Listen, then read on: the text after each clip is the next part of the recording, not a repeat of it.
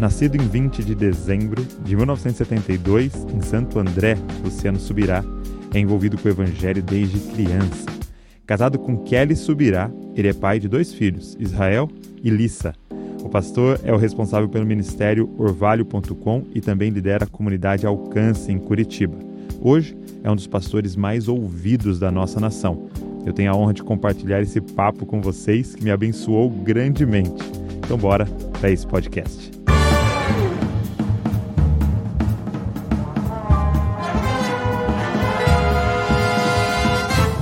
Meu amigo Luciano Subirá, e aí, como é que você está?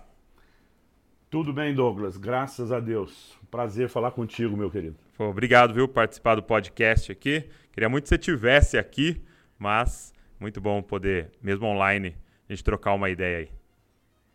Maravilha.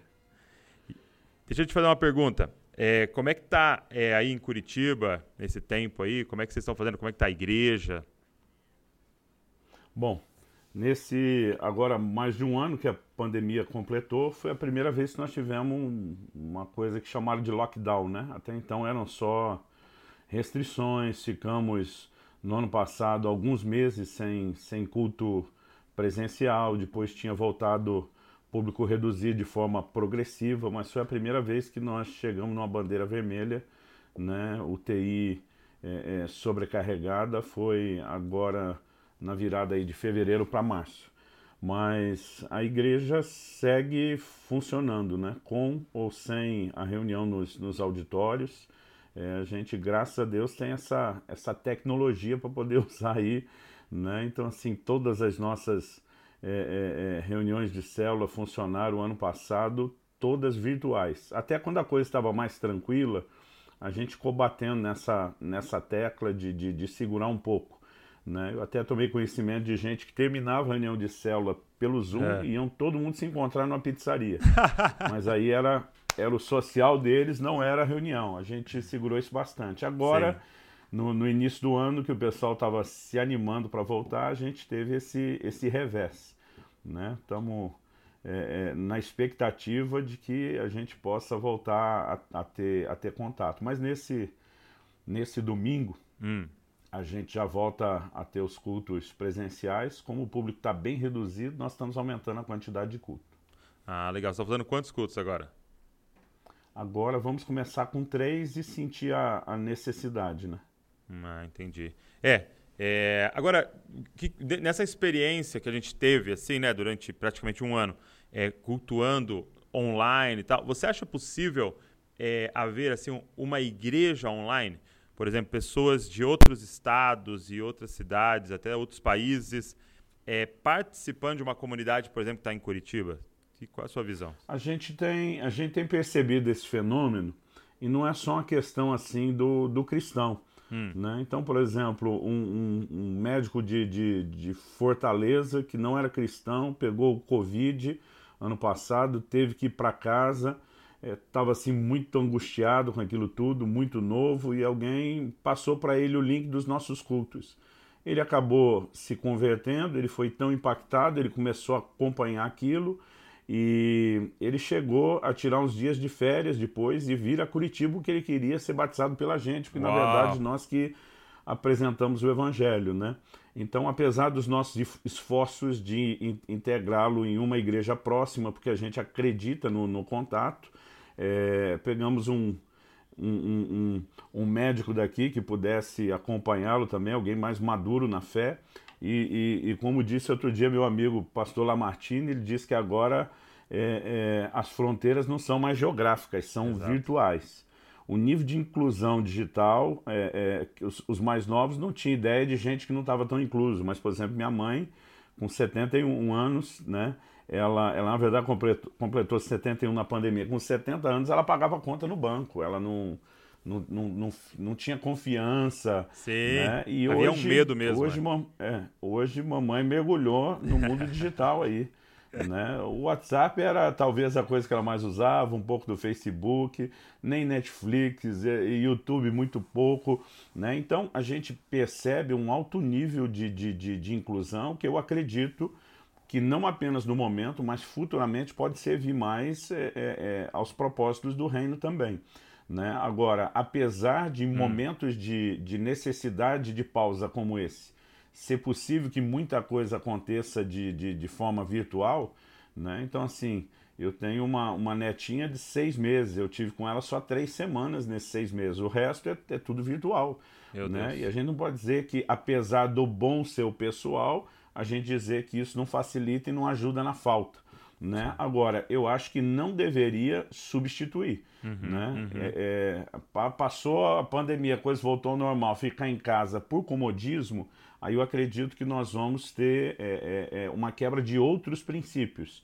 Mas nesse momento, além de estar nos ajudando, eu acredito que vai abrir um outro leque, um outro horizonte. A gente já transmitia culto há mais de uma década. Sim. No início, minha relutância era justamente que alguns achassem muito cômodo assistir de casa e não viesse. Mas tinha aquele que estava trabalhando, que tinha ficado doente, aquela turma que não queria é, é, é, perder, gente de fora que dizia, olha, né, é, é interessante, mas a gente não, não para pensar nisso é, é, quanto brasileiro em outros países que às vezes não, não acham a igreja, ou não acha, é. não é que não gostou. Né? Então, assim, eu tenho ouvido gente de, de, de, de, países do Oriente que não tinha onde congregar, não, não tinha uma integração da língua ainda para entender. Então, você acaba, obviamente, auxiliando muita gente. E nesse sentido, eu acho que a gente pode fazer muito mais do que o que fazia. Só não acho que a gente deveria estar totalmente digital. Muito bom, muito bom. É, eu acredito que é, o, o não ter nada e ter o digital, o digital né, vai te ajudar muito, né? Mas é como se a sua netinha morasse na, rua, na sua rua e você ficasse ligando por FaceTime para ela. Não teria sentido, né? Mas se ela está em outro país, né, nós vamos usar tudo isso. É, e, e, a experiência que a gente tem tido aqui, realmente incentivar a pessoa. E, e você disse de pessoas de outro país, né, de outros países que não é, têm é, acesso a uma igreja ou a causa da língua e tal. E, cara, por incrível que pareça, eu tenho conversado com bastante pessoas com dificuldade aqui mesmo no nosso país. Em algumas cidades, ele fala, cara, eu fui em várias igrejas e a palavra não é pregada. Né? Eu estou passando fome. Né? A gente ouve muito isso também. Muito. E, e é triste é, essa mas realidade. Muitas né? vezes, é, muitas vezes é, é, é, a gente tem visto pessoas que até vão. Elas querem cultuar, elas querem adorar, mas elas dizem, eu preciso também me alimentar. Sim. Né? Então, situações como essa, alguns me perguntam, pastor, é, o senhor acha errado? Eu digo, não, mas eu não sou seu pastor virtual. Uhum, né? Você uhum. precisa ter pessoas que ajudem, acompanhem. Não, então, falando agora do Orvalho, não só da, da, da comunidade de alcance, que o nosso Ministério por Corpo é o Sim. Orvalho, eu digo, olha, nós somos um ministério para eclesiástico. Ele, ele, ele corre do lado para ajudar ele a igreja serve, e não né? para concorrer. É, então, de vez em quando, eu tenho gente assim que. Né, não, mas eu prefiro dizimar aí do que na minha igreja. Digo, não, dizime na sua igreja e receba o que você precisar mais Sim, aqui. Mas é, é, é não, não, não, vejo maldade na maioria das pessoas, às vezes é só falta de, de entendimento do princípio, né? Sim. E o importante é que, que é, são pessoas que estão aí com fome, com sede, querendo crescer, né? E é, ontem, né, a gente tá aqui ontem em relação à nossa gravação, né, não é, quando vai sair o podcast, mas saiu a, a, decisão do STF, né, de manter as igrejas fechadas, ou na verdade dar é, é autonomia para o governo do, do estado e da cidade, né, de manter fechado. É, qual que é a sua visão disso? Assim? É, o Estado pode, né, na sua visão, né, na sua leitura, ou não, é, mandar fechar e não ter o culto? Qual, qual é a sua visão desse cenário todo nosso? Olha, é, é, é, uma, é uma coisa nova e, e não prevista a situação Muito do Covid, nova, né? quando a gente vai discutir lei. Então, por exemplo, a maioria das, das seguradoras não tem obrigação legal de cobrir morte por pandemia. Né? Hum. Muitas estão é, é, fazendo isso de boa vontade, e outras estão batendo o pé e dizendo não vamos fazer. É muito difícil quando você discute ali o, a letra da lei numa situação não prevista. Numa exceção, né? né? É, legalmente, eu, eu acredito que eles não têm esse direito é, é, é, é de de proibir. Uma coisa é assim, durante 15 dias todo mundo, né? Mas assim, as medidas se aplicam à, à, à igreja são diferenciadas. Então, assim, o ônibus está cheio, o avião está lotado, né? Aí, aí vem um, um, um, certo ministro do STF dizer que a igreja são os, os, os maiores causadores do problema. Você vai nos restaurantes, é, cheio, todo mundo sem máscara, eles não têm o mesmo distanciamento. Né? Agora, na igreja, a gente preservando o distanciamento, trabalhando a questão da máscara, do, do, do, álcool gel, eu acredito que tem que ter público reduzido, isso é indiscutível. Ah, indiscutível. Né? Agora, seja 5%, seja 10%, né? dizer que é esse o fator, é, legalmente, é, é eu, eu, eu acredito não só ser anticonstitucional, anticon, in, inconstitucional. Legalmente falando, eu acredito não só ser inconstitucional, né? mas também vejo um, um perigo, que é a, a, jurisprudência deles avançarem cada vez mais fora do terreno da, da, da Constituição. Então, assim, o STF agora está legislando, está fazendo é é, é, é, é, papéis que, que não, não são atribuídos a ele e me parece que isso simplesmente só vai avançando. Então, assim, a minha preocupação daqui a pouco não é Covid, mas há uma jurisprudência para interpretar ou, ou, ou fazer a gente engolir qualquer coisa é, é, é, que não seja constitucional também. Por outro lado, é, é delicado. Agora, a igreja está aberta para um público reduzido, né, que trabalha orientações para grupo de risco afora, crianças e, e etc., não é uma obrigação para que ninguém esteja lá. Né? Então, assim, é, é, eu, eu acho que isso é uma, é uma distinção. Pelo menos no círculo dos, dos pastores com quem eu convivo, eu nunca vi ninguém dizendo você não pode ficar em casa mesmo com pandemia, tem que vir. Agora. Tem aqueles que saem para trabalhar, saem para fazer tudo, mas na hora de, de, de buscar Deus, porque eles estão simplesmente olhando e dizendo: ah, isso aí não é importante. Sim. Porque para eles não é mesmo, entendeu? Uhum. Então, assim, já, já vi autoridades dizer, ora em casa, como se eles entendem. Se a gente se posiciona sobre um comentário na medicina, diz você não entende disso, mas eles uhum. vêm falar a respeito daquilo que não entendem. Não entende, então, não leram um É uma situação né? delicada. É. Então, assim, a gente teve, domingo passado, hum. a gente poderia já reunir com 15%. Nós preferimos não reunir. Agora, Exato. uma coisa é a gente, em nome do bom senso, escolher não reunir e pedir o pessoal que aguardasse um pouquinho mais, já que os números né, começaram a retroceder aqui em Curitiba, e outra, eles dizem para a gente Sim. o que a gente pode e não pode, principalmente quando em outras situações, né, é, como, como eu mencionei, poxa, é, é, voei voei de avião a semana, voo lotado, meu amigo, um do lado do outro. Não pula né? nenhuma. Então, né? assim, não pula nenhuma. E ali não, não tem esse nível de cuidado. Agora, é, é lógico, eles não estão obrigando ninguém a voar de avião, está voando e assumindo o risco quem quer. Né? Agora, eu penso que é a mesma coisa em relação à igreja. A gente tem que ser prudente, tem que ter todo cuidado, tem que encorajar o pessoal a cuidar, né? a não espiritualizar, mas assim, dizer que realmente não pode, eu acho que qualquer situação, por exemplo, aqui nós entendemos, cara, a gente nunca tinha tido 100% de sobrecarga na UTI. Sim. Então, só que assim, é muito estranho parar a igreja e você vê várias outras atividades é, é, é, liberadas e permitidas.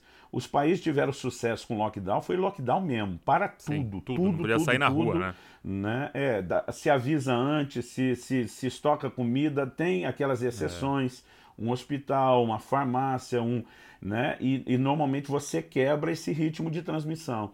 Agora, a forma como isso tem sido tratado é, é questionável. Né? Agora, em relação a prefeitos e governadores, eu acho que existe muitos daqueles que também estão na boa vontade diante de algo que eles não sabem como lidar. Né? Agora, é triste ver outros fazendo política em cima disso, né? palanque para pra, as próximas eleições. Então, essa, essas coisas nos, nos entristecem. Mas eu acredito como igreja a gente tem que estar aberto até para, em nome do bom senso, dizer em alguns momentos nós temos que dar uma pausa mesmo né? Mas é voluntário, isso né? arbitrariamente, é, isso arbitrariamente é, é, ser imposto como proibi proibição. Aí outro dia é, é, é, uma pessoa aí do, do de um certo nível de governo falou assim, não, vocês falam isso porque vocês fazem direito, mas tem igreja que não está fazendo. Eu digo, então vocês têm que controlá-las, Porque se a gente Exato. que faz direito tiver que pagar a conta por causa de quem não faz, né? Então, assim, nós não, não podemos fazer direito porque vocês não querem fiscalizar os outros. Então, é, é, são coisas que eu ainda não absorvi. Mas, cara, é muito fácil a gente falar. Exato. Né? Você vai defender quem não está podendo trabalhar pela economia e, e, a gente vê os números de morte crescendo. Você vai defender a saúde, está quebrando. Cara, toda hora você tem extremos é. que não são conciliáveis. Então, honestamente, é, é eu, eu não queria estar na pele de ninguém que está nessa. De nenhum governador. Né? Tendo que tomar decisões. Então, a gente é. falar porque a decisão, é, muito fácil. Porque... A decisão que for tomada vai prejudicar alguém. Né? Sim. Qualquer decisão, não existe nenhuma decisão que fala, não, isso aqui é perfeito. Não. Vai, vai prejudicar alguém na nossa situação, porque a gente não tem, por exemplo, você citou alguns países fez um lockdown geral mesmo, assim, o que chama-se lockdown mesmo, né? É, uhum mas eles tinham bala, bala na agulha para sustentar os seus cidadãos, né? para dar um salário para os caras em casa. Né? Então é uma outra situação em que, infelizmente, nós não temos essa condição. Né? Então nós estamos pedindo graça de Deus e fazendo o que podemos. Nunca em, em 15 anos e, e, meio, quase 16 aqui de história da igreja, a gente distribuiu tanto alimento Sim. como nesse um ano. Né? Eu, eu, eu não sei dizer se o último ano é, já ganha da soma dos outros, acho que não chegou a tanto, porque são muitos uhum. outros anos, mas assim, é, não está muito distante não. Então, assim, uma coisa muito é, é, diferenciada em relação... E aí a gente começa a, a perceber, né? Não, não, se trata apenas de ajudar quem está na, na, naquela chamada linha da miséria, a coisa uhum. ficou difícil para muita gente. É, agora, indo para uma visão mais escatológica, bíblica, é, nessa, esse um ano refletindo sobre tudo isso, e, tu, e provavelmente já te perguntaram isso, é, qual que é a sua leitura do cenário em, é, escatologicamente falando? Você acredita que isso é Bom, princípio das dores? Que, que, que momento estamos é, aí? Eu, ac eu acredito que é parte do princípio das dores, mas o, o, princípio das dores começou muito tempo atrás, né? eu acho que a analogia que Jesus faz, porque assim, Terremoto não é novidade, tinha na época dele. Guerra não é novidade, tinha na época dele.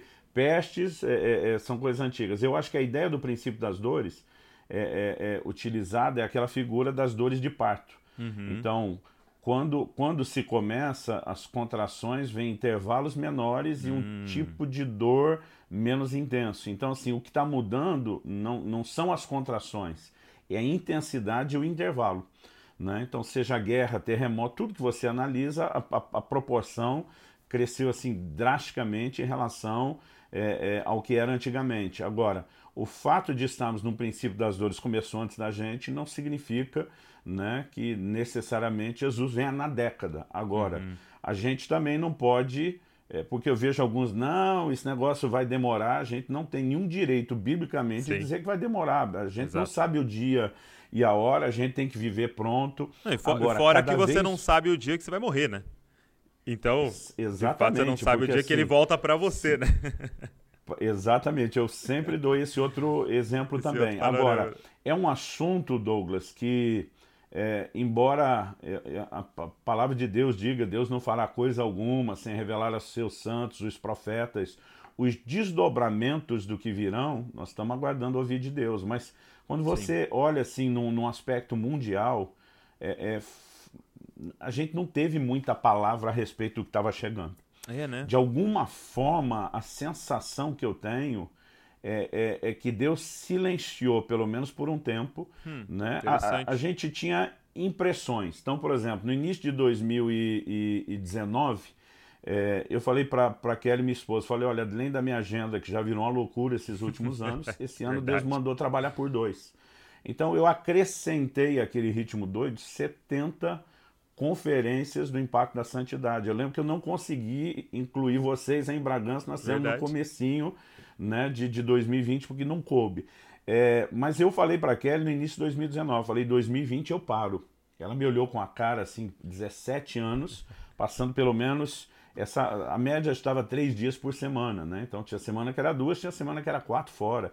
É, ela falou assim: faz tempo que você fala disso. Eu falei para ela: falei, não, eu falo que eu gostaria de ter um ano para parar, Mas agora eu tenho certeza, eu tenho que estudar, eu tenho que escrever. Só em 2020 eu escrevi quatro livros Uau. e eu nunca estudei tanto na minha vida como 2020, porque eu entendi que era o propósito. Agora, não sabia o que ia acontecer. Uhum. Né? Outro dia o cara falou, não, é, é, Deus já estava te mostrando que ia... Não, ele, ele falou do que ia acontecer comigo. Eu não Individual, sabia que né? o mundo ia parar. Né? Então, assim, é, no início do ano a gente estava com o Casa de Zadok, nosso evento aí que levanta a bandeira da santidade para os ministros e líderes, é, agendado nas cinco regiões do Brasil, todos os preletores.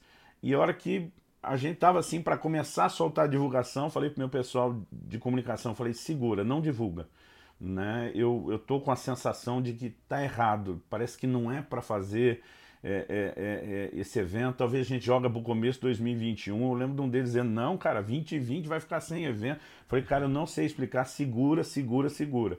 Né? Então, assim, eu lembro que em abril do ano passado eu tinha uma agenda de três semanas nos Estados Unidos combinada, é, é, salvo duas situações que eram muito pontuais. O resto estava tudo combinado verbalmente, até porque eu tinha esse, esse grande evento no início e o outro perto do, do, do, do dia 20. Então eu falei, poxa, eu não vou ficar indo e voltando, né? Eu vou aproveitar para tirar um tempo lá com a família, atender. Mas cada vez que os caras me ligavam para fechar, eu não conseguia. Tinha um negócio assim que não vai Travava. acontecer, não vai acontecer.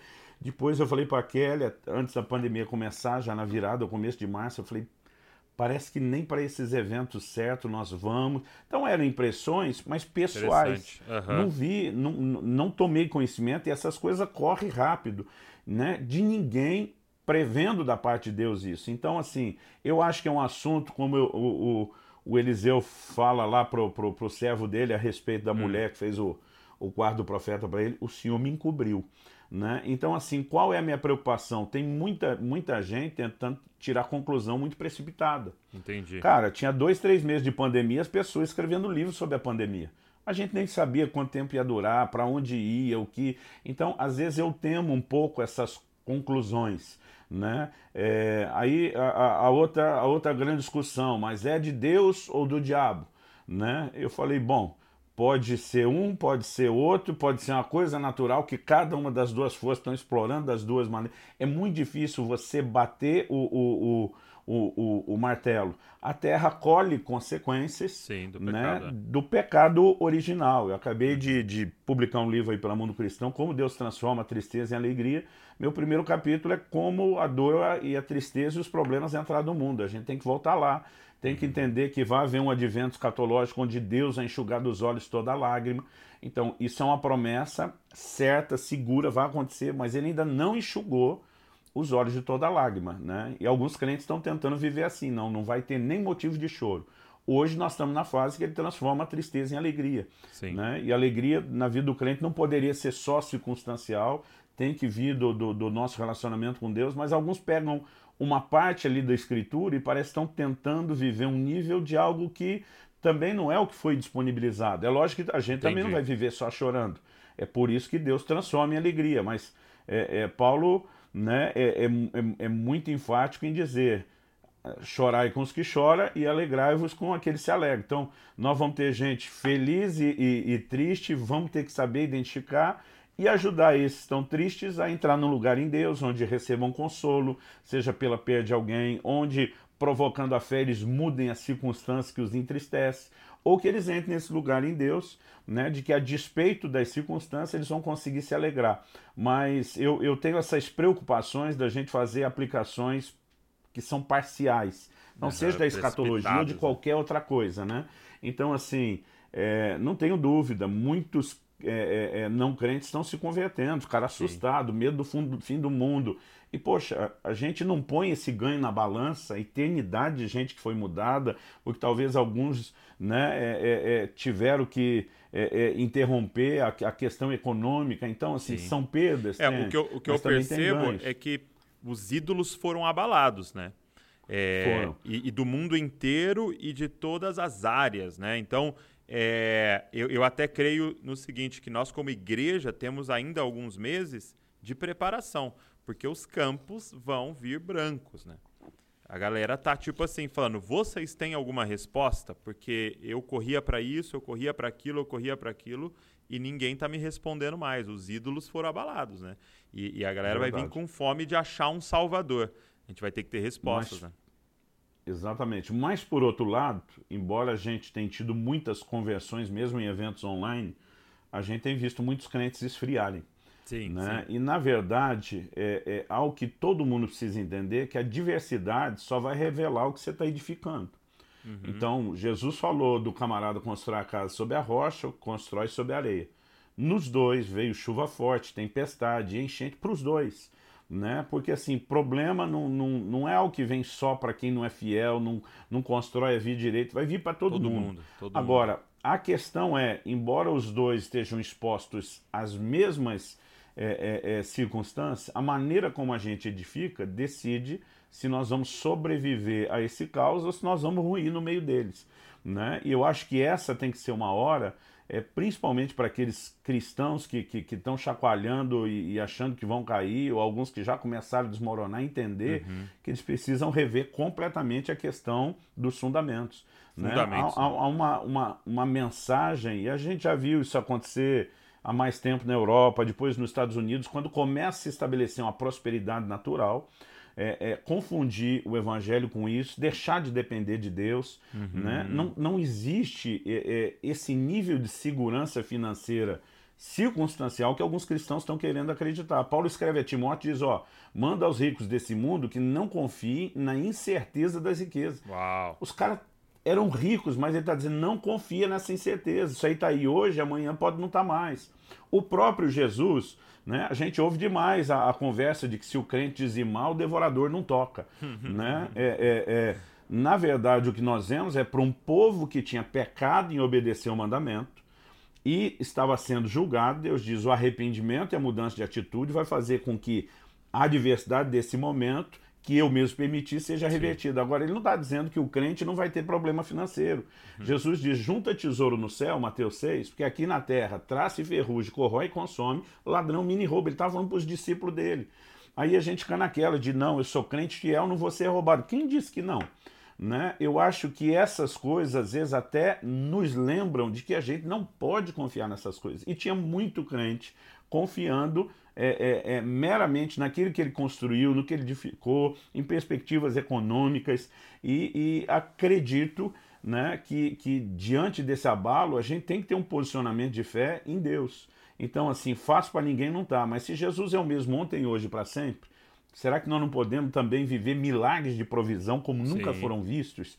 Né? Então, assim, é uma hora da gente entrar em Deus como nunca antes né? nos fortalecemos no Senhor, a nossa fé. Né? A gente, no início da pandemia, estava achando que seria alguns meses.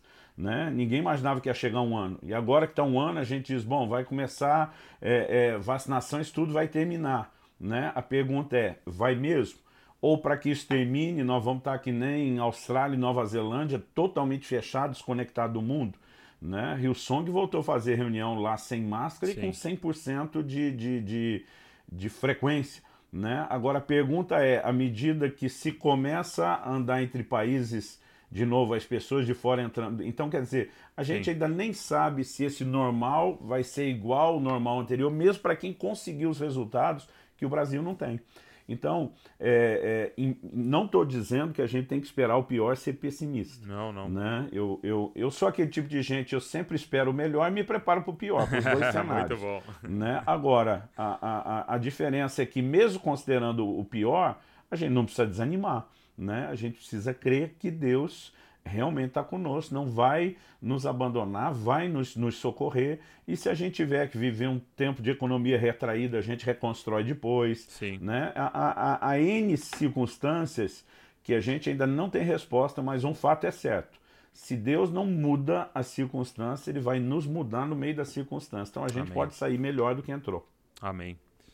É, deixa eu te fazer uma pergunta saindo desse tema da, da pandemia. O hoje, assim, quando eu falo Luciano Subirá, né, para alguém, quando eu converso com, com algum amigo, com alguém, Luciano Subirá, é, essa pessoa vai ligar a ensino, né? Vai ligar uhum. às pregações, ao que aprendeu, a um livro que leu tal.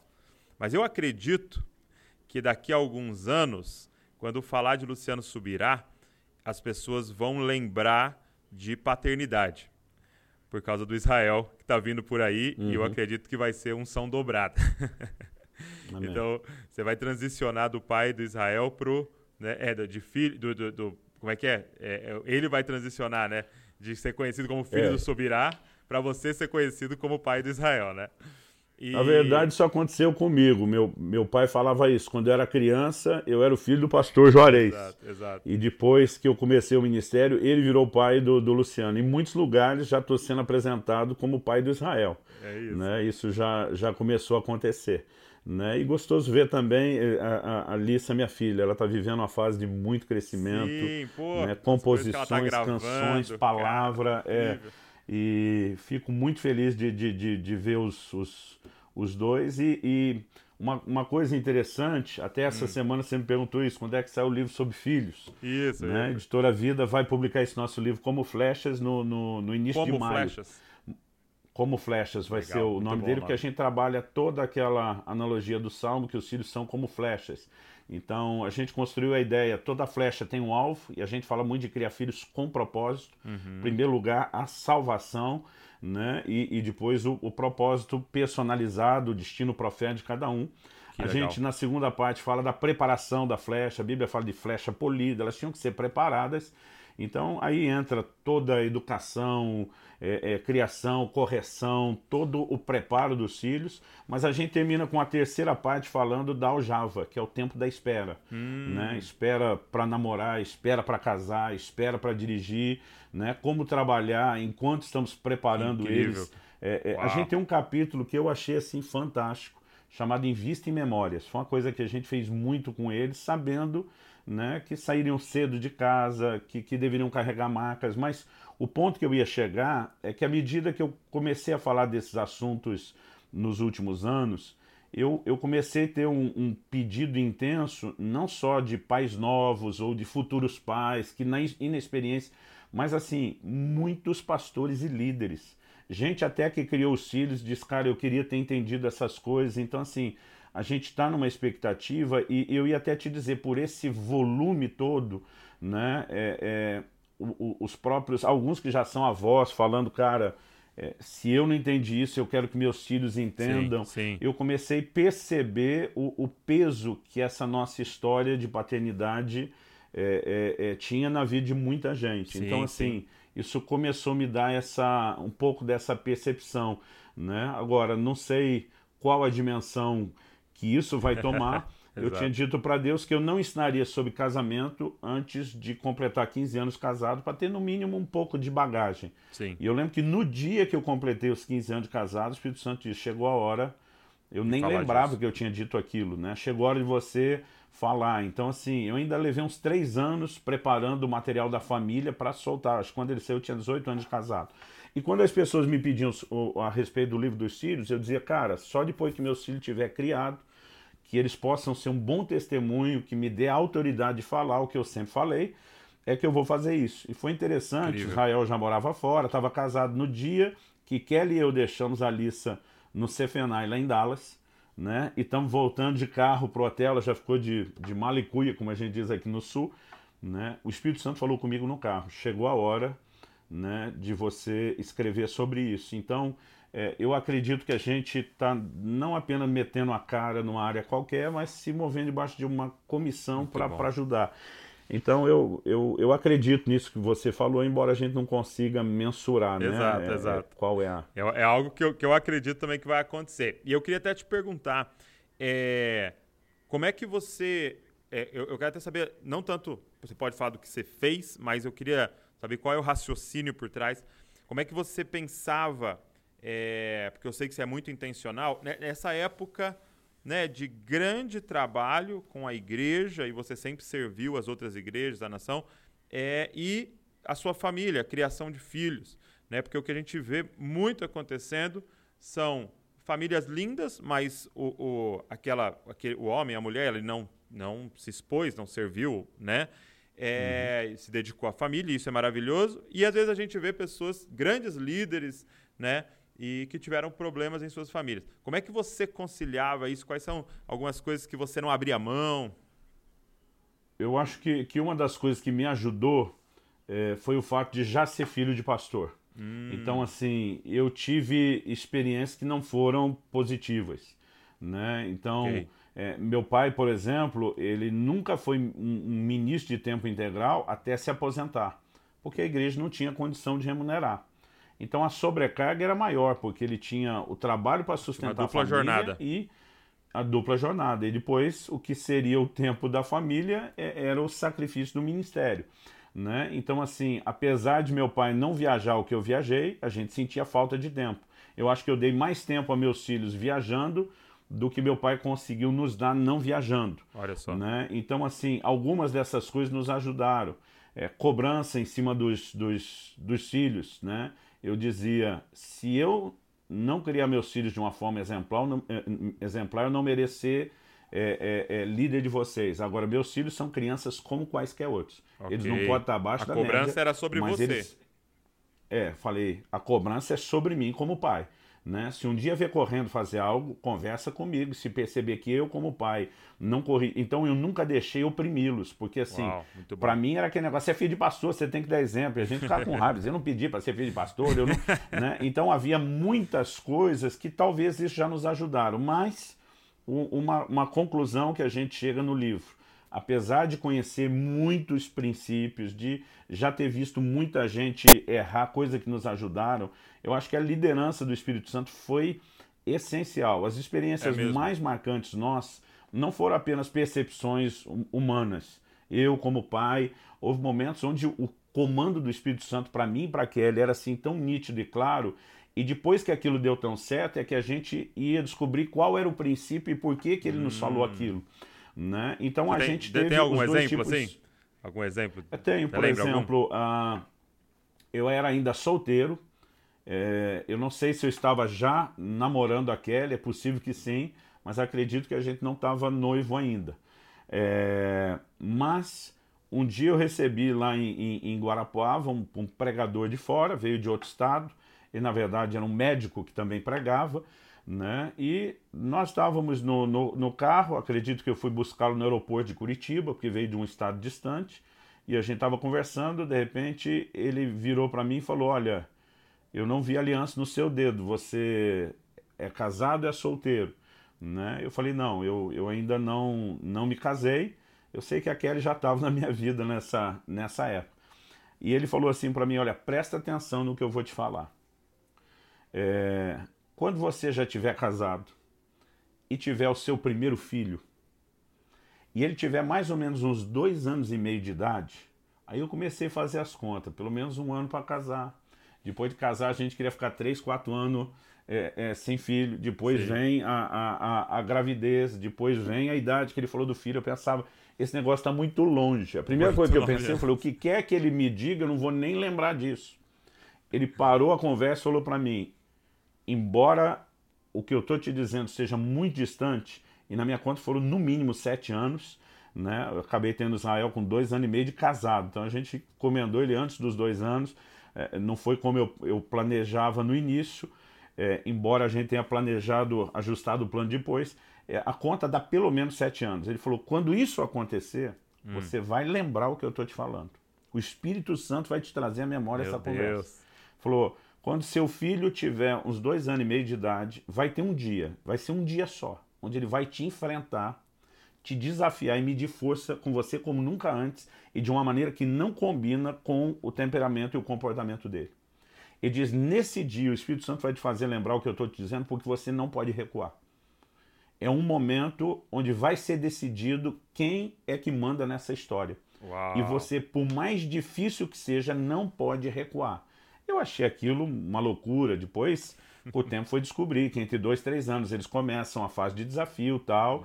Acredito que ele pudesse até ter conhecimento natural disso, mas a, a, a precisão né, dos detalhes das datas. Então, finalmente chegou esse dia. Não sei se o Israel estava para completar dois anos e meio, recém-completado, mas foi anos ali, e meio. Na, na, na, se, se, se não foi muito é, é, perfeitinho, dois e meio, foi nessa, nessa, nessa fase. E aí um dia ele, ele realmente, eu fui corrigi-lo a respeito de algo e ele não voltava atrás, ele não cedia, não vou pedir desculpa, não vou, não estou errado, não, Mas assim, parece que uma, uma coisa tinha entrado dentro dele, não parecia meu filho, cara.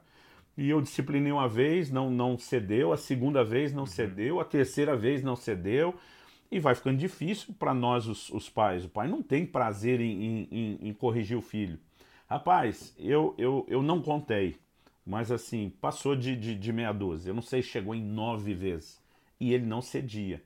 Né? E chegou uma hora eu não aguentava mais. Eu fui chorar num, num canto e, e dizer: Deus, eu, eu não consigo continuar disciplinando esse, esse menino. É, é, é, é uma criança, tem que ter um Uau. limite. Apesar de nunca ter né, cruzado o limite do, do, do abuso, eu estava me sentindo assim, parece que eu estou chegando perto. E nessa afastada que eu dei chorando, cara, eu chorava, eu não entendi o que estava acontecendo. Rapaz, eu vi aquela conversa com o médico, eu vi eu no carro, eu vi ele falando: o Espírito Santo vai te fazer lembrar.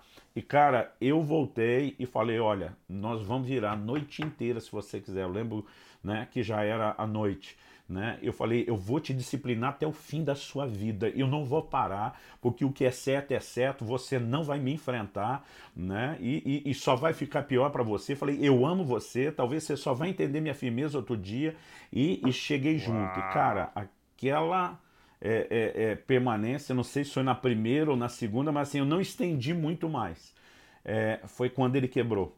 Ele me abraçou, ele chorou é, é um negócio assim que eu não sei explicar. Nossa relação mudou a partir daquele dia. Né? É como se de alguma forma algo entrasse no coração dele. Esse foi o primeiro ponto marcante. O segundo, hum. o Israel estava assim para completar dois, é, é, sete anos de idade. Eu, eu sei porque aconteceu no fim de semana do aniversário da Kelly. Né? A gente recente tinha mudado para Curitiba, então eu, eu sei exatamente. Foi no, no, em março de 2005 isso. Israel estava com 6 para 7 anos de idade, né? E eu tive que discipliná-lo.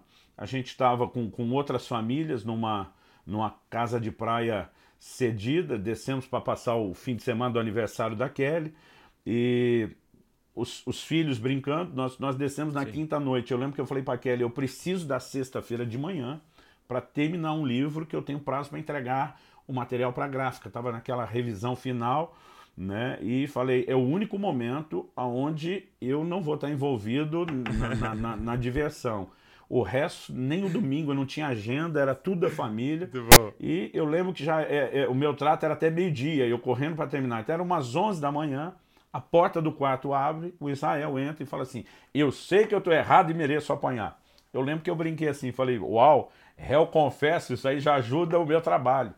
Né? Aí ele, ele ele nem teve tempo de continuar, entrou uma outra menina, filha né, de um outro casal que estava lá conosco, que era um pouquinho mais velha que ele, pouca coisa, é, é, não, não sei, chegava um, um ano e meio.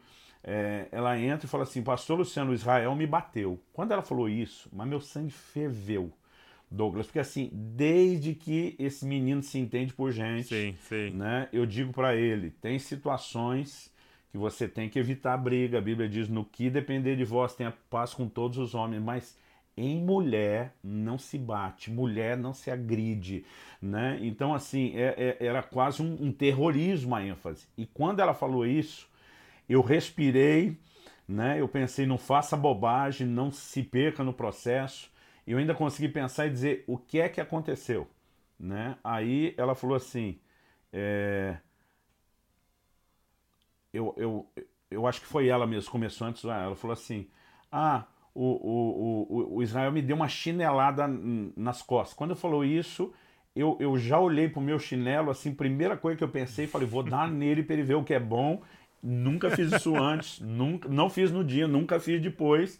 Mas na hora era o, o, o pensamento, falei, eu é, quero a história né? toda desde o começo, como isso começou. Ela falou assim: ah, eu peguei uma garrafa PET dessas de refrigerante, de, de plástico, é, vazia e dei na cabeça dele. Aí ele tomou da minha mão e deu de volta em mim. Né? Perdão, foi assim que começou, do chinelo veio depois. Eu falei, até aí tá tudo certo, porque você começou e ele só te deu de volta. Ela falou, até aí tá tudo certo. Né? Ela falou, mas só porque eu falei não doeu, e lógico não vai doer, aquele plástico é mole, era uma brincadeira. Fazia.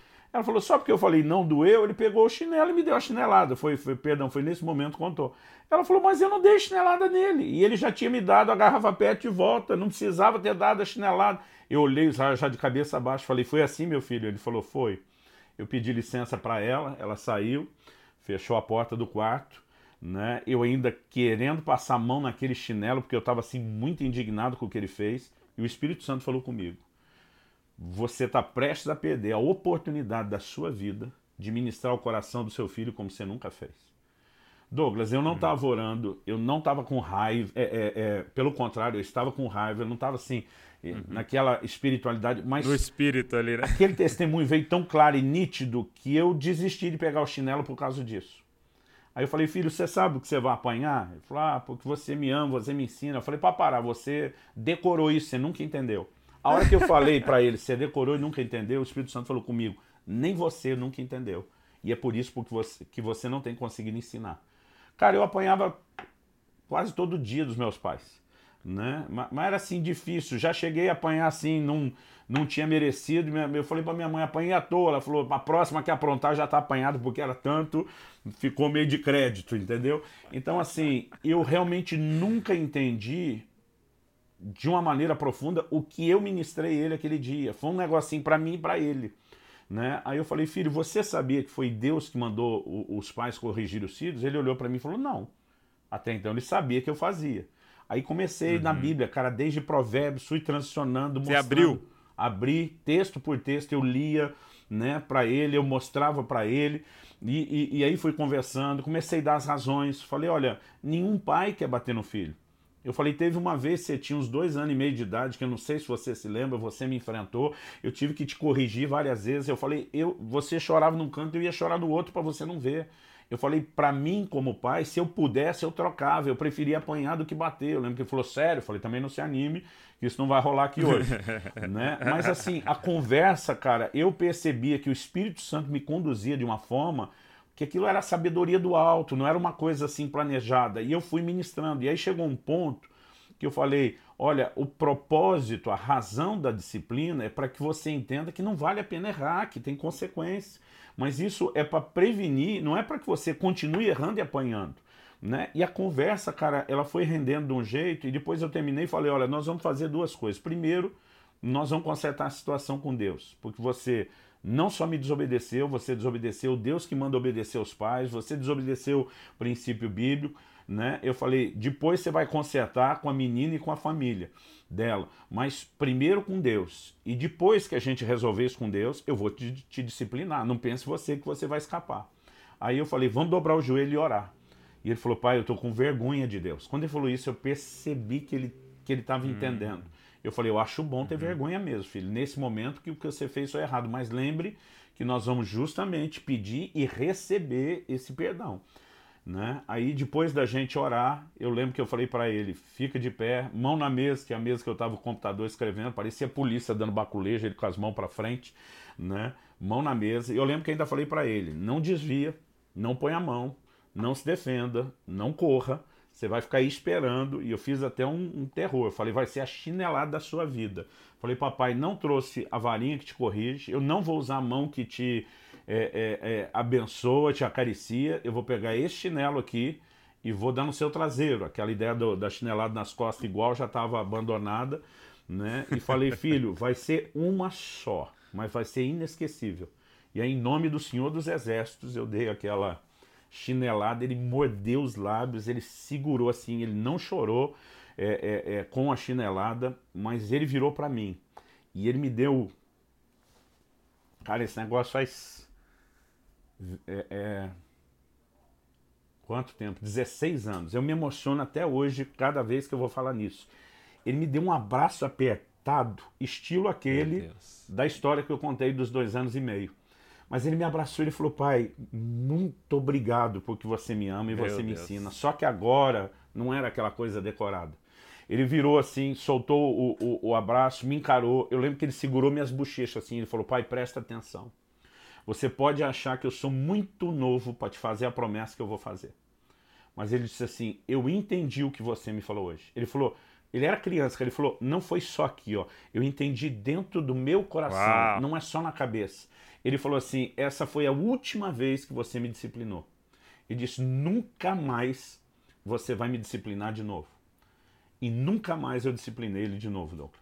É um negócio assim, eu sendo pai, vivendo a história, lógico que eu acredito, mas se alguém me contasse a história, eu ia ficar assim, hum, não sei. Exato. É lógico que tive que dar bronca, tive que dizer, vai jogar menos videogame uhum. para estudar, mas assim, um, esse nível de disciplina, não. E obviamente isso tudo impactou a Lissa muito cedo. Né? Como ela está sempre três anos atrás, é, eu, eu sei que ela ainda continua sendo corrigida, mas ela também não passou é, é, é, é, da idade dele. Se, se passou, nós estamos falando de meses, não, não, não foi muito além, porque assim a gente também conseguiu entender, ministrar o coração. Então, assim, foram dois momentos tão marcantes muito que marcante. eu não teria conseguido sem o auxílio do Espírito Santo. Então, assim, quando eu falo, gente, nós temos que ser guiados pelo Espírito Santo, as pessoas acham que é só direcionamento profético, de grandes decisões. Gente, Sim. no dia a dia, nós precisamos dessa sensibilidade. É lógico, é, é, o que a gente já conhecia da palavra, o que depois foi entendendo e aplicando, né? Então, assim, isso nos ajudou muito, e com, com cada um, com, com Israel e com a Alissa, né? As histórias do, do Israel, para mim, elas têm um peso de aprendizado. Porque quando eu ia replicar essas coisas com a Lissa, eu já tinha. Uhum, ele, uhum. ele, foi a cobaia, né? Ele foi a cobaia. Foi, eu falo para ele: a gente saía com dois potes, um cheio de chupeta esterilizado um vazio. Cada vez que ele derrubava uma, a gente trocava no pote e pegava outro. A Alissa, meu amigo, era uma chupeta só, caía, eu limpava na minha boca mesmo, puxava na boca dela. Então, aquilo que você vê que errou não repete. Então, nesse sentido, Exato. ela acabou sendo privilegiada pelo aprendizado do irmão. Mas, assim, é, é, olhando hoje para trás, é, é, eu acho que a gente se preparou, a gente procurou ler, aprender tudo o que pudesse. Né? E, e eu digo muito aos pais: o, o livro de Hebreus diz: nossos pais nos corrigiam conforme melhor lhes pareciam não quer dizer sim, que o que lhes sim. parecia estava muito sensato, não. Tava né? certo. É, é. é, o, que, o que o texto bíblico faz é, é poupar a intenção deles, mas não está defendendo que acertou. Então, o que a Sim. gente precisa é de crescimento, é de informação, é de entendimento, né? E, e, e, e, lógico, além de informação e sabedoria humana, mais do que tudo a sabedoria né, divina que vem por meio da palavra. Tiago fala da sabedoria do alto. Teve muitos momentos de nós tomarmos decisões com os nossos filhos, aquilo veio do alto, eu não faria. Né? Eu, eu contei uma história e, num e dos, é... dos, dos, eventos do, do, do Dizascope de quando eu botei Israel já ah. é, é, é adulto para jejuar três dias porque pra eu jejuar, não ia mandar sem, dinheiro. Sem dinheiro. Aquilo foi um comando do Espírito Santo. Não foi só uma percepção. Então, mas até é interessante essa história que você contou agora do, da, da chinelada, que é, é, o que os pais vivem diariamente, né? É, de você olhar para o chinelo e a sua carne te dá um comando. Um comando e você e fazer com raiva. Um comando. É, não, não seria Exato. intencional. E aí você tem o espírito falando com você e é esses momentos de segundos de escolher, né? É, é, escolher essa voz da carne mesmo, né? E essa voz do espírito, né? É, e aí eu vejo que a gente erra constantemente ouvindo essa voz da carne agindo pela ira, agindo pelo impulso, agindo pelo momento, né? E... Então esse momento de respirar, de sair às vezes, falar, ó, oh, espera um pouco, me dá Exatamente. cinco minutos, sair, pensar, orar e falar, Espírito Santo, me guia aqui, né? Seja no corrigir, seja no conversar, na graça, no é, ensinar a graça, ensinar o perdão, ensinar a correção. É, é interessante isso, porque a gente fala disso, de mansidão e tal, e a gente fala de mansidão dirigindo, a gente fala de mansidão né, no trabalho. Mas, cara, tem um lugar que nós somos nós mesmos, né, que as máscaras caem, que é em casa, né? Que é no casamento, que é com os filhos. E escolher ouvir o Espírito ali é um desafio muito grande, né? Um desafio. E eu ouvi uma frase essa semana, eu nunca tinha ouvido isso. Gente, criação de filhos é um assunto que não tem segunda chance. É, Tudo uau, o que nós é, é, estamos fazendo com os nossos filhos já foi. Onde erramos, podemos consertar depois. Mas assim, você não volta a fazer aquilo. E por mais que com o outro filho você procure não errar, o, o saldo já está uhum. com um. Então, assim, é, é, é, uma coisa. Essas experiências que eu tive uau, de, de ver forte, o Espírito hein? Santo liderando deixa, me deixaram marcas. esses dois abraços dele aos dois anos e meio, e depois ali quase com sete, da, depois da, da, da correção eles, eles entraram na lista dos, dos talvez dos três melhores abraços que o Israel já demos. Né? Uhum. É, é, o que para mim emocionalmente está no mesmo patamar. Né? A gente tem uma foto que eu abraço ele quando estou ajudando ele se preparar para o casamento, tipo assim, velho, você chegou lá, você está pronto, eu estou realmente liberando. Chegou a hora. Né? Que, que, que para mim tá, tá, tá, tá naquele nível, né? Então, assim, eram coisas que eu nem sonhava, né? Mas, assim, é lógico, sabia que tinha que corrigir, sabia que não é certo corrigir com raiva, né? Mas naquele momento, o Espírito Santo me fez só parar, né? No momento que eu obedeci ele, porque, assim, é, é, é, porque muitas vezes a gente não dá ouvido, não obedece nem o primeiro impulso, ele não vai falar mais nada.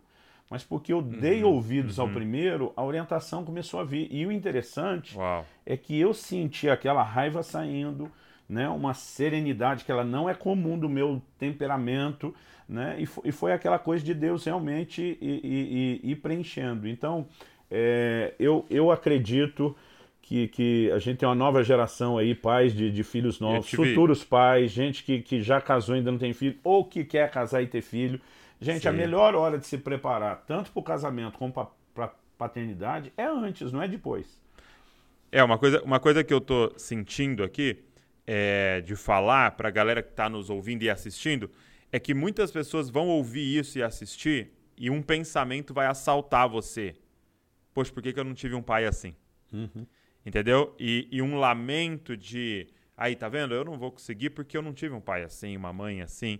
E, e rejeite isso agora, porque você não está assistindo e ouvindo isso para você lamentar não ter tido um pai. Você está ouvindo e assistindo isso para você ser esse pai. Exatamente. Eu, porque eu Deus vai colocar flechas na sua aljava. É, né? Ou já colocou. Já e você colocou. tem que ser esse pai. Você não tem a oportunidade de mudar o pai que você teve, mas você tem a oportunidade de ser esse pai para a próxima geração, né? É, uma vez eu, eu, eu publiquei, acho que foi Israel que publicou uma série de três vídeos sobre legado. Eu lembro que eu aproveitei também para gravar alguma coisa para o meu canal, mas alguém fez um post no, no, no, no nos comentários lá do, do, do YouTube uhum. do, do, canal de Israel, dizendo, ah, falar sobre legado com um pai desse é fácil, né? Uhum. E, e o Israel respondeu para a pessoa, falou, é justamente isso eu estou vivendo o legado porque meu pai tomou uma decisão de perpetuar o legado que começou com o pai dele. Meu, meu pai, né, é, é, é, ele foi o primeiro na, na, linhagem, na ascendência paterna, a se entregar a Jesus. Uau. O pai dele Uau. suicidou, ele tinha 12 para 13 anos de idade. Meu ele Deus. cresceu numa família é, é, é desajustada, vamos, vamos falar assim, né? disfuncional. Então, assim, quando meu pai converteu, um dos primeiros textos da Bíblia que ele descobriu foi o Salmo 68, que diz que Deus faz o solitário habitar em família. Ele falou: peraí, se Deus tem um plano para a família, não foi o que eu vivi. Mas se ele tem, eu quero. E a decisão dele foi: a partir de mim muda. Né? Então, assim, meu pai não teve o, o, pai presente, quando era presente não era nada disso. É lógico que, comparado ao pai dele, ele foi para mim uma versão muito melhor, né? mas meu pai também errou bastante por falta de referencial, de conhecimento. Então, de mim para com Israel, eu já pude ser uma versão melhor do que a anterior, e eu, agora que ele está com a, com a filhinha Eila, eu falei: agora você tem a responsabilidade de ser um pai ainda melhor. Né? Então, assim, Uau. eu, ele e a Eila, essas três gerações só estão podendo perpetuar o legado porque alguém decidiu que nele mudava. Uhum. Né? Uhum. Então, assim, uhum. ficar só lamentando que não teve, né? Tá, aí, aí tem gente chorando, não tive esse pai. E, e os filhos dele vão chorar porque também não tiveram, porque ele não, não posicionou. Teve esse pai também. Então, assim, é, é, eu creio que o que você falou é muito importante. Eu, eu, eu vejo que, que é um ministério, ministério de Isaac, de Jacó, que é o que nós estamos vivendo. Eu, eu vivo a mesma situação. Eu tô, uhum. eu tô pegando um bastão e tem um desafio em pegar um bastão muito grande. Poxa, alguém já fez algumas coisas, né? E a barra fica lá em cima. Mas tem o ministério de Abraão, que é iniciar uma jornada. Uhum. Então, se você que está ouvindo a gente tem um ministério de Abraão, de ser o primeiro, cara, é muito nobre isso e grande será o seu galardão. Mas se você tem um ministério de Isaac, de Jacó, de dar continuidade, também é um grande desafio e grande vai ser o seu galardão é, diante do Senhor. Né? Eu, tive, eu tive uma experiência é, com a Luísa que foi muito interessante. É, ela estava com dificuldade de dormir, a Luísa. E a Luísa hoje tem, vai completar 10 anos, ela devia ter, sei lá, 8 anos, uns dois anos atrás. É, e ela com dificuldade de dormir e ela ficava com medo na hora de dormir e vinha assim medo nela de ladrão. Ela ouviu alguém contando que um ladrão entrou em alguma casa tal. E apesar de a gente morar num condomínio, ela estava com medo de ladrão. Aí eu ia lá falava, filha, vamos orar junto aqui. Você não sabe que Deus está tá aqui? Ele te protege, ele cuida de você, que ele, é, é, ele tem anjos a, a, acampados ao redor e tal. E aí eu orava com ela, ó, ora isso. E aí ela orava e tal, e, e o medo não saía. E ela não conseguia dormir e tal. E isso passou alguns dias, né? Aí eu lembro que um desses dias eu cansado, né? Falei, filha, você não acredita que Deus está com você, que Deus é poderoso, que Ele cuida e tal. E aí ela acredito, pai, mas eu tô com medo e tal. E aí eu orava e, e nada. E aí eu lembro que eu fui para a cozinha. E aí, cara, eu senti o Espírito falando muito claro comigo. E o Espírito falou uma coisa muito estranha. Era, falou assim: para de falar que Deus está com ela. Para de falar que eu tô com ela. Ela ainda não tem essa capacidade ainda dessa compreensão. É Fala para ela o seguinte: é intangível, exatamente. Foi exatamente isso. É assim: fala para ela que você está aqui, que o seu pai está aqui, porque você me representa nesse momento aí. E ela sabendo que você está aí protegendo ela, ela vai entender daqui para frente que eu vou estar tá com ela. Aí eu subi lá no quarto, entrei, falei, filha, deixa eu te falar uma coisa. Eu tô aqui. Tô dormindo do quarto ao lado. Se alguém entrar aqui, filha, eu garanto para você que eu vou proteger você. Que eu não vou deixar nada acontecer. Porque você tem pai. Eu tô aqui, eu sou o homem dessa casa, filho. Acabou. Ela dormiu naquela noite Exato. e todas as próximas. E ela entendeu. E realmente, aquilo é, é um, algo que o Espírito falou. Não, isso não é uma né? coisa que você lê no livro, olha o dia que sua filha ficar não. com medo tal. Então, é lógico que a gente precisa buscar todo tipo de conhecimento, mas assim, sim, sim. tem essa, os princípios, né? essa dependência. Mas você fez uma pergunta antes, não sei como está nosso tempo, que eu queria voltar. Pode Coisas não, vambora, assim que vambora. eram inegociáveis. Então, assim, hum. eu tentei conscientizar meus filhos que os três dias por semana de ausência não era o ministério roubando o pai. Né? Eu dizia hum. assim: olha, vocês vão ter amigos que os pais têm trabalhos diferentes. Então falei, por exemplo, é, tem gente que dirige lá um caminhão e fica dias fora de casa. E ele tem que fazer isso toda Sim. semana, porque é a maneira dele cuidar da família. É, é o tipo de trabalho dele.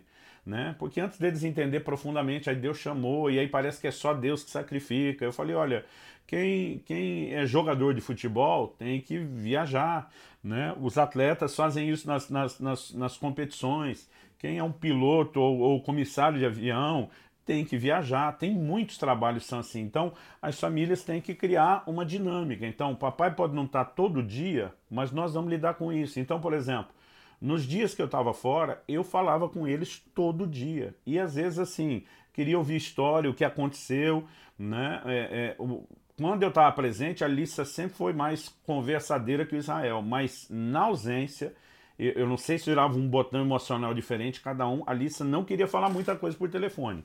O Israel falava muito mais.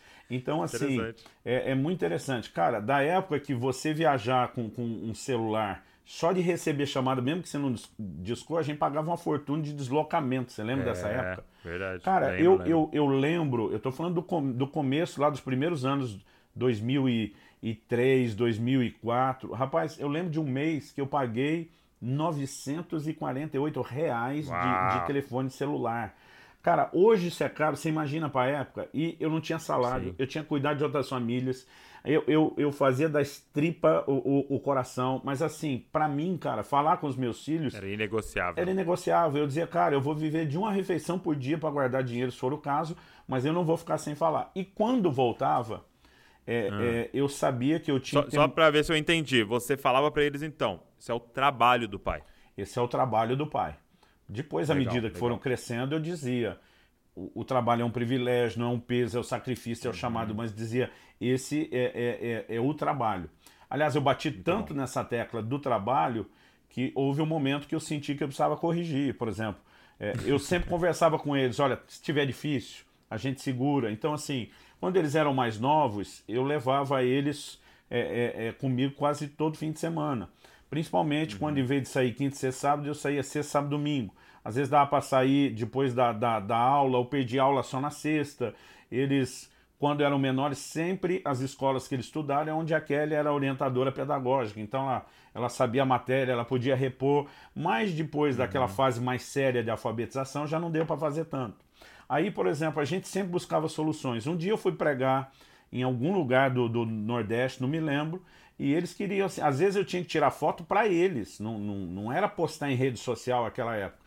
Eles era curiosidade, uhum. eu chegava, eles queriam saber o que Deus fez, os testemunhos. Então, ah. assim, eu tirei a segunda-feira como dia de descanso pastoral. Porque aí eu chegava, igreja no domingo, aquele ritmo, então dizia, ó, segunda é o nosso tempo. Então vamos assistir desenho junto, vamos brincar junto, vamos correr junto. Como eu tive os, os filhos é, é, cedo, não me faltou pique, né? Então Israel com 15 é, exato, anos, eu tava com 40. Não faltou joelho, né? Faltou joelho mais recente. Na época ainda dava mais. É, agora, né? É, mas assim, cara, a gente rolava no chão, lutava, brincava. Então, assim, era, era todo tipo de, de, de envolvimento. Mas a Kelly sempre diz isso. Olha, o Luciano tinha três dias de ausência. Mas nos dias que estava em casa, ele era tão presente, mais do que a maioria dos pais que ela conhece eram sem Muito viajar. Bom. Né? Então, assim, a gente lidava. Mas um dia eu voltei desse, dessa agenda e o Israel falou: Ô pai, quando viu a foto assim, né? Quando o senhor for pregar nesses lugares legal que tem praia, marca isso nas nossas séries da escola pra gente ir junto. Cara, a hora que ele falou aquilo, para mim não foi só uma boa ideia, foi acender uma luz dentro de mim, como se o Espírito Santo falasse: preste atenção nisso. E eu entendi naquele momento que aquilo seria uma chave para nossa família. Numa fração de hum. segundo, eu não sei te explicar. Né? Então, o que, que eu comecei a fazer? Boa parte dos eventos que não, não tinha uma data fixa, era gente que queria. Cara, eu organizava em determinados lugares nas férias deles para a gente também ter tempo de família, para eu poder levá-los. Mas aí no início eu achava que era só para eles ter a diversão e o tempo com o pai. Aí lembro uma vez que eu estava em Porto Seguro, cara, o, o, o pastor que me levou para o evento falou: Eu não tenho condição de trazer toda a sua família, mas você voa bastante. Se você tiver milhagem, e conseguir trazer, eu consigo uma cortesia no hotel aqui de frente para o mar. Né? E conseguiu. Então, assim, a gente não tinha dinheiro para viajar, eles não tinham para bancar, mas uhum, a gente. Uhum. Cara, eu. Deu jeito. Eu, aquilo era tudo que eu queria quando criança. O mar de um lado, a piscina do hotel do outro. Aí eu lembro que eu fui pro, pro apartamento lá do, do, do, hotel me arrumar e os dois também foram. A hora que eu saí do banho, se tá arrumando, o que, que vocês estão fazendo? Não, nós vamos com você no culto. Eu falei, não vai não, cara, ainda não tinha escurecido. A hora que eu tava me preparando, eu apontei e falei, olha aquele mar, olha aquela piscina, é a chance de vocês, nós nunca podemos. Cara, a gente tinha grana para nada, cara. Eu tinha vendido casa, carro, tudo que eu tinha para começar aquele projeto, não tinha salário. Então, assim, eu pensava, não sei se vai ter outra dessa, querendo que eles aproveitassem. Disseram, pai, isso aí continue amanhã o dia inteiro. Nós queremos ir pro culto, né?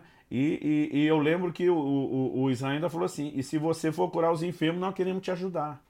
Naquela Uau. hora, de novo, aquela luz acendendo. Aproveite as viagens para treiná-los para o ministério. Né? Então, assim, até hoje sou muito criticado por amigos por, por pregar nas férias.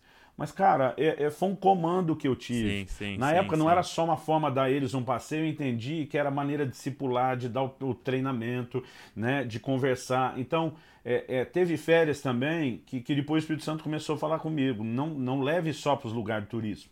Né? Comece agora é, é, ajudá-los a entender a importância de estar nos lugares difíceis, ver a realidade das pessoas. Então, tinha anos que a gente fazia férias com missões. Aí a ideia não era buscar os melhores lugares. Que legal. Né? Eu, eu lembro de quando o senhor falou comigo para eu levá-los para a África. Ficamos três semanas né? É, Moçambique, Tanzânia, no, acho que Quênia eu fui pregar sozinho e África do Sul foi só conexão, ou um dia de descanso. Mas a maior parte desse tempo no norte da Tanzânia, cara, nós estávamos numa base missionária que não tinha energia elétrica. Uau. Entendeu? Kelly e eu botávamos eles para dormir na cama e nós colchão no chão, porque podia aparecer escorpião à noite. Mas para eles era tudo uma aventura.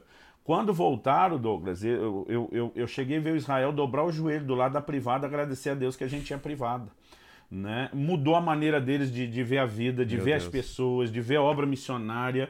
Né? Eles passavam o ano inteiro juntando moeda para comprar brinquedo, aí vinha um missionário, eles olhavam aquilo, dava tudo embora, porque eles entendem. Então, essas coisas foram trabalhando o coração deles, além de nos permitir ter tempo de família. Né? Então, para alguns, a, a, as férias era um momento de só pausa do trabalho. Né? Para mim, tanto férias como as ministrações, elas começaram a se tornar muitas oportunidades, a maneira de eu ter tempo com eles. E a gente tinha essa palavra, não sei de quem a Kelly ouviu isso, invista nas memórias, invista nas memórias. Né? Um dia desses, cara, meus filhos já rodaram muitos países, o Brasil quase todo. E, e, um dia a gente sentou conversar. Qual é a viagem que mais marcou, a maior memória? Cara, eles não falaram de Disney, não falaram de Europa, África. Né? Então, assim, a gente percebe que algumas dessas coisas aconteceram na hora certa. Então, eu, eu tive que me desdobrar muito com essa questão do, do tempo com cada um deles, né? apesar da correria. Então, quando eu comecei a igreja em Curitiba, eu já estava viajando. Então, eu já fui treinando a equipe, sempre dizendo, gente, é, é, eu preciso de vocês. Sim. Eu não posso dar todo o meu tempo à igreja, porque eu tenho as viagens, mas quando eu estiver aqui, não pode ser só a igreja preencher todo o tempo. Eu tenho família. Então, eu achava que quando eles entrassem na pré-adolescência, eu não ia precisar dar tanta atenção. Ah, já não é mais tão criança. Pelo contrário. Né? É, é assim, a pré-adolescência e a adolescência foram os momentos que a gente mais entendeu que eles precisavam de atenção até porque agora eles entendiam e leriam a falta de atenção de uma maneira muito diferente. Sim. Então, assim, é, eu tive uma equipe que me apoiou muito. É, é, eu cheguei a tirar com, com viagens, como uma vez nós fomos para a Europa e fizemos 17 países em um mês e meio. Né? Mas eu, eu não ficava mais só um mês fora. Às vezes ia tirando picado durante o ano. Eu fiz uma viagem com eles de dois meses para os Estados Unidos e o México. Né? Teve ocasiões de eu ter um mês fora no fim do ano e um mês no meio do ano. Né? Eu dizia para a igreja o tempo todo: eu estou trabalhando para que vocês tenham um pastor presente, né? que é o, hoje o, o, Marciano aqui, que já faz dois anos e meio que assumiu no meu lugar. O que vocês têm de mim não vai mudar quando tiver o pastor mais presente, mas essa é minha vida, é o meu chamado, é Muito o que eu posso fazer.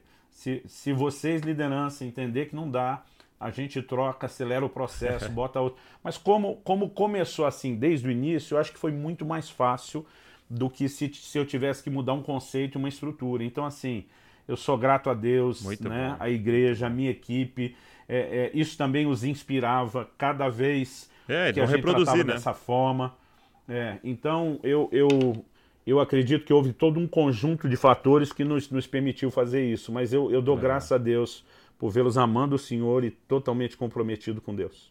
Glória a Deus. E que te possa se inspirar em tudo isso e colocar em prática muito forte o que você disse. É, a gente só tem uma chance. A gente só tem uma chance com eles. É, Para a gente encerrar, eu queria. Eu gosto muito de fazer essa pergunta, porque dá continuidade para a galera, não para nesse conteúdo aqui. Quais são três livros que estão nos seus top 3 aí da sua vida e três é, pregadores que mais te influenciaram. Então vamos lá, três livros. O primeiro, obviamente depois da Bíblia, né? Uhum. O primeiro, com certeza, O Vinho Novo é Melhor, da editora Vida. Ok. Né? Talvez pelo impacto, pelo momento que ele chegou. Uhum. Né? Eu, eu, li a primeira vez aos 15 anos. A resenha da contracapa diz essa é a história de um homem que via o invisível, acreditava no incrível e recebia o impossível. Uau. Foi o livro que me despertou, uma biografia, foi o livro que me despertou para querer andar em fé, movendo os dons do Espírito, experimentar o sobrenatural. Então, esse, esse com certeza. É, em segundo lugar, eu acho que eu, eu fico na dúvida da classificação, até por, por tentar lembrar quando entrou e, e, e, quando me ajudou, mas talvez eu colocaria é, A Quarta Dimensão, do Yong Cho. né? Foi também um livro que me ajudou a entender a fé. O primeiro me inspirou com histórias, com okay. experiências. Ele, além dos testemunhos, né, com, com orientações bíblicas. Então, essa coisa da fé é, é, é foi muito importante entendê-la no início da minha caminhada. E o terceiro, né, é, é, que produziu um impacto nessa sequência, foi Como Ser Dirigido pelo Espírito de Deus, do Kenneth Hagin. Né? Hoje o pessoal gosta muito de me ouvir falar sobre a liderança do, do, do, Espírito Santo, mas tanto o assunto da liderança do Espírito Santo como dos dons, né? é lógico que hoje eu tenho a cara, uma roupagem, minhas experiências, minhas percepções, mas o, o camarada que mais impactou e moldou de forma prática o meu pensamento nessa área foi ele. Sim. Né? Agora, é, é, é, difícil ao longo da vida. Meu pai fazia a gente ler pelo menos um livro por semana, uhum. né? Você só separar. Eu acho que às vezes tem a ver com impacto. Sim, o vinho sim, novo sim. é melhor. Eu parei de contar quantas vezes eu li ele de novo quando chegou na de número 17. Uau! Né? Eu sei com certeza eu li mais de 20. Ano passado eu li ele de novo, já fazia muito tempo que eu não lia. Eu falei, deixa eu pegar. E é uma coisa que sempre me abençoa. Né? Mas agora, em, em, em tempos recentes, é, não só o que me abençoou, mas hum. entendendo ser uma mensagem importantíssima para o corpo de Cristo. Se eu tivesse que botar agora um só, além da Recente. pergunta que você falou uhum. para o momento, eu acho que Kryptonita do, do John Bevere É, é um, um, material assim que, eu, é, que eu recomendo é, e muito. Demais. E três, três pregadores te influenciaram muito? Bom, é, eu acho que se pega ao longo da história meu próprio pai, porque assim, ele me impressionava preparando as mensagens, estudando, falando, explicando coisas que eu, que eu realmente nunca tinha entendido e, e, e compreendido. Eu acho que ele me, me impactou muito. Uh, Valnice Milhomens, nessa fase depois dos 15 anos de idade, é, é, teve, acho, acho, que assim, um, um, um, papel muito, muito grande, mas acho que até antes dela, uh, Jimmy Swagger. Né? Foi um dos caras que me fez querer ser um, um, um pregador. Né? Eu, eu, eu ficava assim admirado a maneira como ele conseguia falar com o crente, com o não crente, né? aquelas multidões, está na televisão. É, ele veio ter um, um, um, problema depois, na verdade foram dois. Né? Uhum. Né? Se recuperou, está firme no ministério até hoje, mas obviamente acabou perdendo é, é, credibilidade e né? alcance. Né? Mas assim, é, é, naquela fase crítica, esses. Um pouquinho depois disso, é, agora falando de gente mais perto, além uhum. do, do, do, meu pai, é, é, na igreja onde meu pai foi trabalhar e ser um o copastor, era o, o, o, o pastor Aguiar, da Nazareno de Campinas, quem pregava, ele no púlpito me inspirou bastante. Né? E o pastor Harold, com quem andei muitos anos, que, que via pregando, lá, lá no início foram os que mais me deram esse tom. Bom, acabei falando cinco, né? muito bom, muito bom. Meu amigo, muito obrigado por esse tempo aqui. Eu fui muito abençoado. Estou saindo daqui inspirado, querendo ouvir mais Glória o Espírito. E obrigado, obrigado pela amizade, obrigado por sempre nos servir aí, acreditar na nossa geração aí, continuar investindo Amém. sua vida. Amém. Glória a Deus. Foi bom ter esse tempo com vocês e sou grato a Deus, Douglas, de ver o seu posicionamento não só em perpetuar o legado, seguir a direção de Deus, a sua própria identidade é, é, ministerial. Acho que foi um ato ousado, tanto seu como do seu pai, de te abençoar, seguir o caminho do Dizascope, não só a, a, a, aquilo que ele faz, embora é, vai ter desdobramentos Sim, de coisas dúvida. que vão entrar e de novas que vão aparecer que você ainda também nem sabe. Mas assim, essa, essa postura de estar tá fazendo um trabalho tão extraordinário com a nossa juventude sem abrir mão de princípio. Amém. Né? Eu, eu sou grato a Deus, quero te externar minha gratidão. Eu estou aqui falando com você, na minha frente tem uma garrafa d'água e ela tem aqui um prazo de, de validade estampado de seis meses depois do lote. Hum. Aí alguém pergunta, mas a água tem prazo de validade? A água não, a embalagem é que tem. Hum. Né? E hoje em dia eu, eu acredito que nós corremos o, o risco de dois extremos. É, é, igrejas e ministérios que não entendem a importância de contemporaneizar, né, de se atualizar, e gente que está atualizando o princípio uhum. é, é, é que é o conteúdo em vez da embalagem. Né? O conteúdo não muda. Não. A gente pode melhorar a embalagem por nosso tempo, mas o conteúdo é o mesmo. E acredito que Deus tem te dado a graça de preservar os mesmos velhos e valores, princípios bíblicos que se prega há séculos, não só na geração do seu pai, mas com essa cara inovadora, atual. Isso, isso também me inspira, inspira muita gente. Deus seja louvado por isso. Registro aqui publicamente minha gratidão a você. Obrigado. Por ouvir viu? Deus e segui-lo. Obrigado mesmo. Você que ouviu, você que assistiu, obrigado é, por estar aqui. Vou deixar as redes sociais, o canal do Pastor Luciano, tudo aqui para você seguir, aproveitar todo o material que tem lá. E não se esqueça, você é uma cópia de Jesus. Valeu! Amém. Valeu.